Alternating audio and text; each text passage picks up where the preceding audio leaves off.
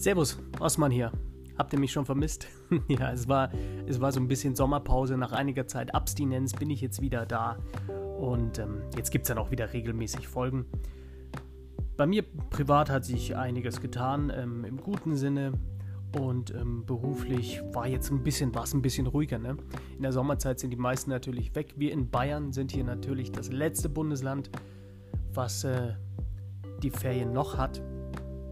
Darum geht es jetzt hier ein bisschen verspätet erst wieder los. Demnächst ist wieder Oktoberfest, die Wiesen, wie man hier in München sagt. Und ähm, in der heutigen Folge geht es darum, wie entdeckt man neue Kartentricks, wo findet man neue Tricks und ähm, das große Thema Bücher gegen DVDs.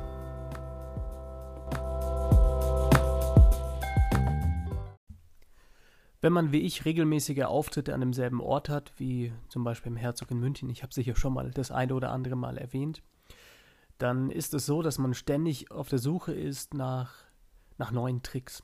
Ist wirklich so. Ähm, es gibt genug Profis, die werden ihr, ihr selbes Programm die nächsten 20, 30 Jahre lang spielen. Mir persönlich wäre das zu langweilig. Ich rede jetzt hier vom, vom Close-Up-Table-Hopping-Bereich. Ähm, jetzt ist es so, dass es natürlich äh, viele Leute gibt, die werden sich die Kartentricks, die man gezeigt hat, nicht unbedingt merken. Die ähm, vielleicht mal den einen oder anderen kleinen so Höhepunkt an dem Trick. Als Beispiel, die werden sagen, hey, das Kartenspiel ähm, äh, wurde in meiner Hand auf einmal zu einem Glasblock oder sowas, ja, Omnideck. Hm, das heißt, so einen Trick kann ich dann nicht unbedingt nochmal vorführen. Ein zweites Mal schon.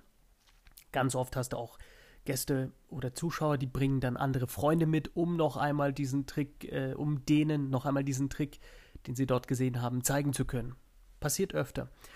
Aber grundsätzlich ist es doch so, nach so einem Jahr muss man doch auch mal schauen, ob man das Repertoire nicht etwas erweitert. Gerade Kartentricks sind prädestiniert dafür, oft langweilig zu sein, oft immer dasselbe zu sein und deswegen ist es wichtig, richtige Quellen zu finden und die Frage ist dann, wo findet man sowas? Wo, wo kriege ich neue Kartentricks her? Der Zauberkünstler Hofzinser hat gesagt, Kartentricks sind die Poesie der Magie und ich glaube, er hatte auch eindeutig recht. Ich meine, ähm, wenn, man, wenn man bei einer Veranstaltung ist, dann ist es ja ganz oft so, dass Privatleute oder Laien in Anführungszeichen, Muggel zu einem kommen und sagen, hey, hey pass auf, ich, ich kann auch einen Trick. Und dann kommt der langweiligste Abzähltrick und dann Nee, nee, nee, nee, Moment, warte, warte. Äh, ich weiß jetzt nicht, ob es klappt. Vielleicht muss ich nochmal von vorne anfangen. Und das, das hast du ganz, ganz oft. Da ich pro Stunde bezahlt werde, kein Problem, macht ruhig. Nein, war nur Spaß. Aber jeder, jeder darf seine, seine mm, eine, zwei Minuten Fame haben. Das ist total okay. Aber die Leute denken halt, wenn sie Kartentricks sehen, ah, das ist so fünf Haufen, fünf Kartenhäufchen und dann merkt ihr mal die unterste hier und dann zählt es wieder vier ab und dann zähle ich bis acht und ja, das ist natürlich wahnsinnig langweilig, so mathematische Tricks. Zauberer sind im Herzen natürlich auch Nerds. Das bin ich genauso. Und ähm, deswegen gibt es unzählige Zauberbücher. Die Kollegen, die gerade zuhören, die wissen das natürlich auch. Und ähm, da gilt es dann, die Spreu vom Weizen zu trennen. Und ich glaube auch, es ist wichtig, dass man, dass man Bücher auch gerne liest dass man die Bücher durchliest und nicht immer nach der, nicht immer direkt nach der Erklärung geht, sondern erstmal die, die Effektbeschreibung sich ansieht und durchliest und dann überlegt, wie würde ich das Ganze umsetzen. Das ist jetzt kein neuer Rat, der, den äh, habe ich jetzt nicht gerade erfunden. Da wird es andere geben, die schlagen genau dasselbe vor. Und ähm, dann geht es weiter. Es gibt Bücher, es gibt DVDs und jetzt ist die Frage, was ist da sinnvoller? Bücher gegen DVDs? Ich habe tatsächlich noch ähm, ein paar alte VHS-Kassetten. Betamax habe ich jetzt nicht mehr. Das hatte ich nicht. Ähm, was ist, wo ist mehr Gehalt? In einem Buch oder einer DVD? Die Antwort ist ganz simpel. Natürlich in einem Buch. Zum selben Preis von einer DVD bekommt ihr als Beispiel, nur mal als Beispiel, Ed Marlow, Revolutionary Card Technique oder, oder Cardially Yours oder sowas. Hm. Da, da sind unzählig viele Sachen drin und man kann sich einfach selber hinsetzen und durchlesen und suchen und gucken, um was gefällt einem gut. Das ist dann auch natürlich Typsache. Ich bin der Meinung, dass ähm, DVDs helfen können. dass DVDs ein gutes Medium sind, nur dass man durch DVDs auch faul wird. Wie oft ist es, dass man äh, etwas liest in einem Buch und man hat es vielleicht sogar falsch verstanden, selbst bei der Erklärung, und dadurch macht man es dann auf andere Art und Weise und die könnte sogar in manchen Fällen besser sein oder sie passt besser auf dich, weil du und dein Hirn, dein individuelles Hirn, du interpretierst äh, einen Griff oder wie es aussehen soll auf deine Art und Weise. Und später auf einer DVD siehst du dann, ah, okay, äh, so macht er das, finde ich meine Variante aber besser. Kann aber auch sein, dass du natürlich merkst, hm, ja gut, so macht man es also richtig.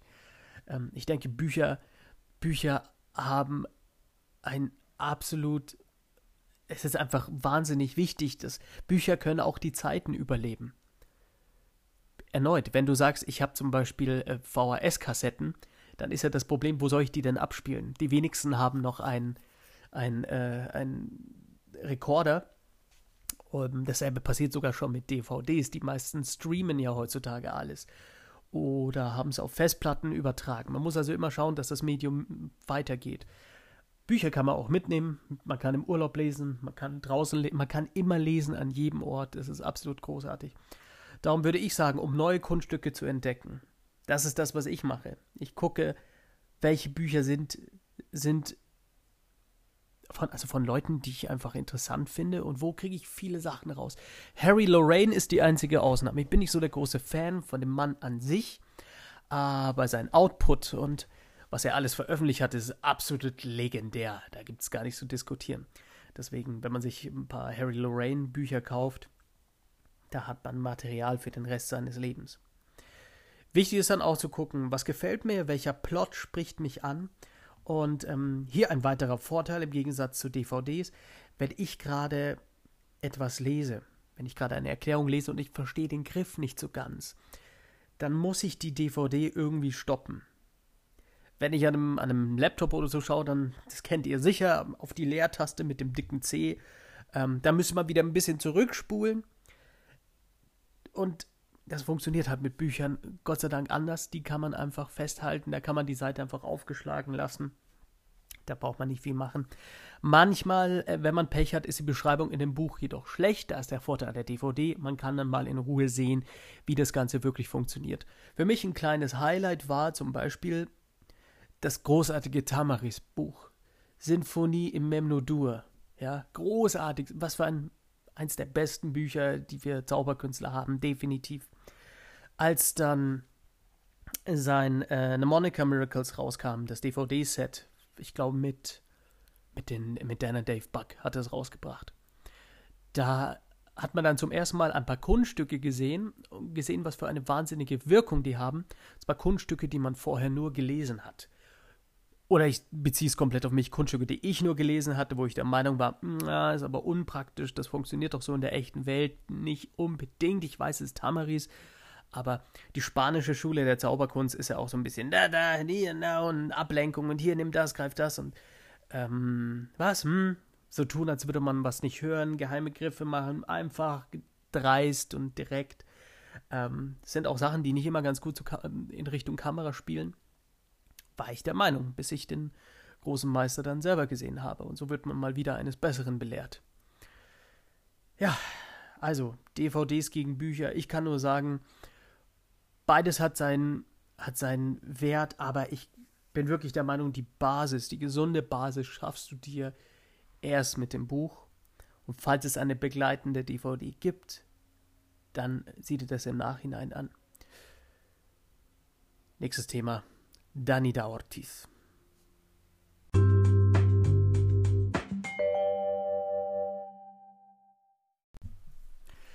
Der großartige Danny da Ortiz kommt tatsächlich nach München und zwar am 7.9. und am 8.9.19. Was bedeutet, heute haben wir den, wann kommt die Folge raus? 28, 29, am 30.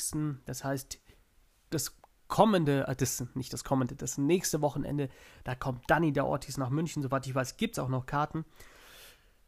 Ist vom hm, Club der Zauberer München e.V., ähm, das ist jetzt Werbung für die, so absolut okay. Die haben das, ähm, die haben das Ganze gemanagt. Der Mario hat sich darum gekümmert, soweit ich weiß, Dani da Ortiz zu holen.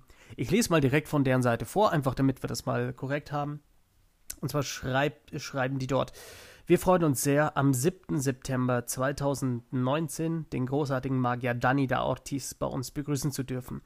Es wird ein magisches Wochenende. Leider findet der Flohmarkt nicht statt. Okay, die hatten noch einen Flohmarkt geplant, soweit ich weiß, haben sich zu wenig Leute angemeldet, deswegen leider kein Flohmarkt.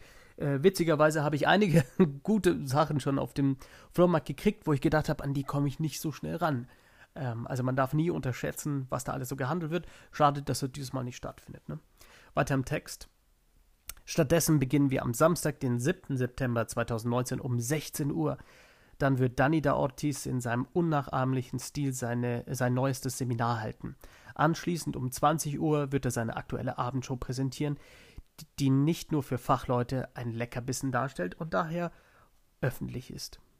Die Location für Workshop und Abendshow Berg am Leimstraße 127 81673 München. Linke Tür neben dem Haupteingang. Am nächsten Tag ab 11 Uhr lädt Danita Ortiz zu einem achtstündigen, in Klammern Ausrufezeichen, Intensivworkshop ein.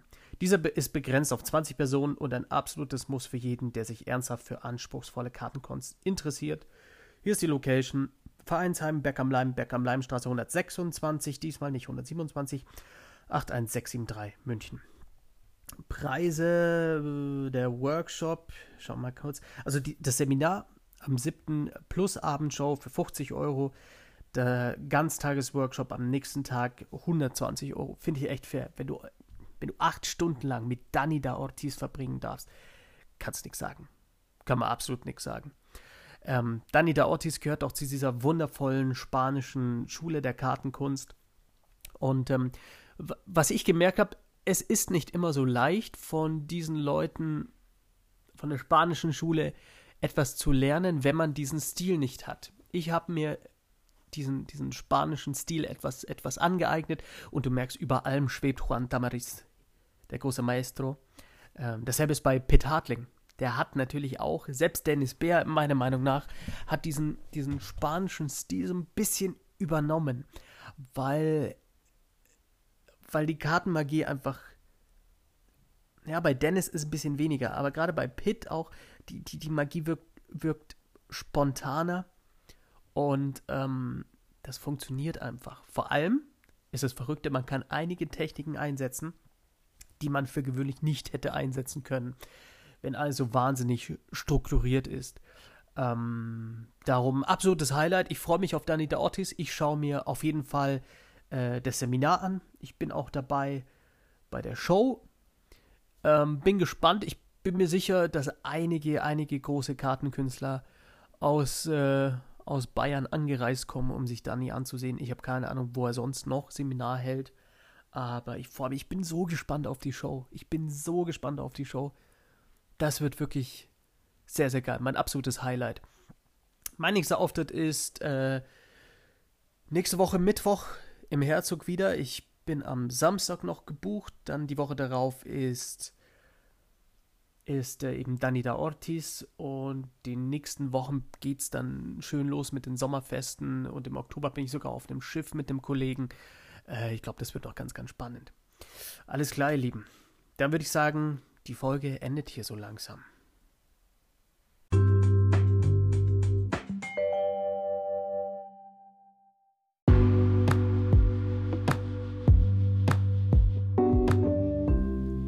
Dann vielen, vielen Dank fürs Zuhören. Schön, dass ihr wieder mit dabei wart. Ähm, ich freue mich, wenn ihr beim nächsten Mal auch wieder reinschaltet. Hm, reinschaltet, das klingt wie aus der alten Welt von früher, ne?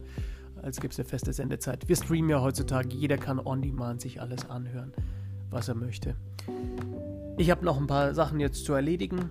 Ich werde euch dann berichten, wie es bei Dani war.